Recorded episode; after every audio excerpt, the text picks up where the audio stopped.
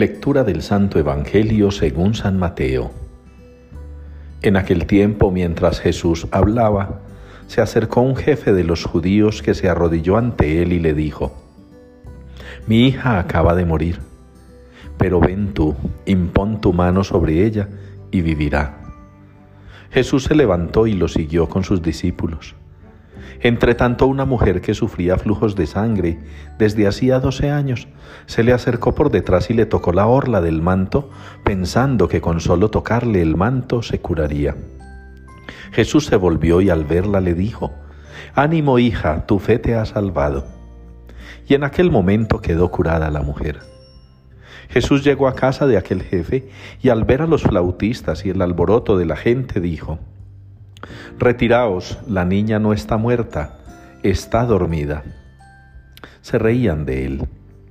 Cuando echaron a la gente, entró él, cogió a la niña de la mano y ella se levantó.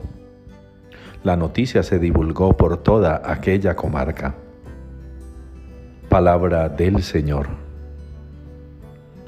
Dios mío, confío en ti. Es la respuesta que nos une hoy en la liturgia al Salmo 90 en la palabra de Dios.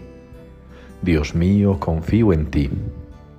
Y qué maravilloso para el alma humana poder confiar en el Señor, poder expresarle a Dios con la oración hoy de mano del salmista, que confiamos en Él, que confiamos en su poder, en su gracia, en su gloria, que confiamos en su presencia, pero sobre todo en su amor y misericordia infinitos. Una confianza que nos invita a constantemente permanecer fieles a Él, a estar en constante comunicación con Él, a manifestarle cada día, con nuestras propias palabras o con las oraciones aprendidas, que Él es nuestro Padre y que nosotros somos sus hijos, que Él es nuestro Dios y nosotros su pueblo, que estamos tan orgullosos de Él, que confiamos tanto en sus promesas, que estamos tan convencidos de que no nos defrauda, de que a pesar de que por más fuertes que sean los problemas, por más complicadas las situaciones, Él no nos va a abandonar. Ya en el Evangelio, el Señor Jesús nos muestra ese poder del Padre que se manifiesta en Él, pero sobre todo se manifiesta en la gente que le demuestra respeto y fe. Qué combinación esa por la que hay que luchar en este mundo actual y en esta iglesia posmoderna en la que, echando al suelo todo lo sagrado, hemos perdido el respeto por el Señor. Y entonces la fe se nos ha vuelto un asunto de chabacanería, de recocha, de parranda. La fe se nos ha convertido en una cuestión de grito, de aplauso, de bailoteo. La fe se nos ha convertido en la disculpa para reunirnos los domingos a divertirnos en eso que llamamos asamblea dominical. Qué lenguaje a veces tan protestante.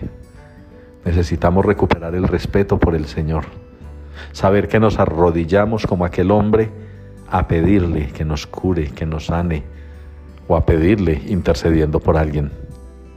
Ese respeto con el que aquella mujer lo toca, convencida de que no quiere molestar al maestro, no quiere importunarlo, confiando en que el solo contacto con él ya le sanará. Ambos consiguen el milagro ambos consiguen el favor del Señor, con el respeto y la devoción que Jesucristo se merece. También ustedes y yo en la Eucaristía, que es la oración por excelencia del cristiano, podemos alcanzar del Señor su favor, su misericordia.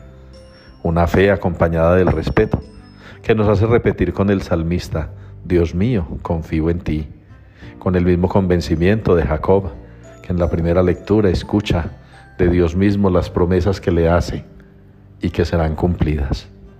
Que ustedes y yo hoy pues celebremos a Dios en nuestra vida y que, y que con una fe llena de absoluto respeto por el Señor recuperemos lo sagrado, retornemos a lo sagrado para estar muy convencidos de que en cada Eucaristía que celebramos el Señor Dios está con nosotros porque confiamos en Él.